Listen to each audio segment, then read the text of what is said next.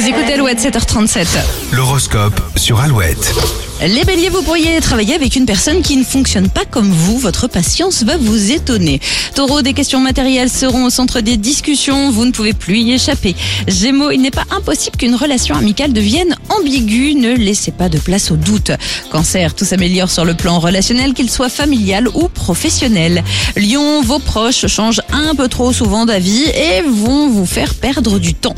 Si vous êtes vierge, la chance n'est pas vraiment de votre côté. Ne soyez pas étonné si vous êtes plus maladroit que d'habitude. Balance, de nombreuses questions vont occuper votre esprit et limiter votre concentration. Si vous êtes scorpion, vous serez très demandé ce lundi. Veillez à être bien organisé. Sagittaire, n'en dites pas trop cette semaine, les rumeurs iront très vite.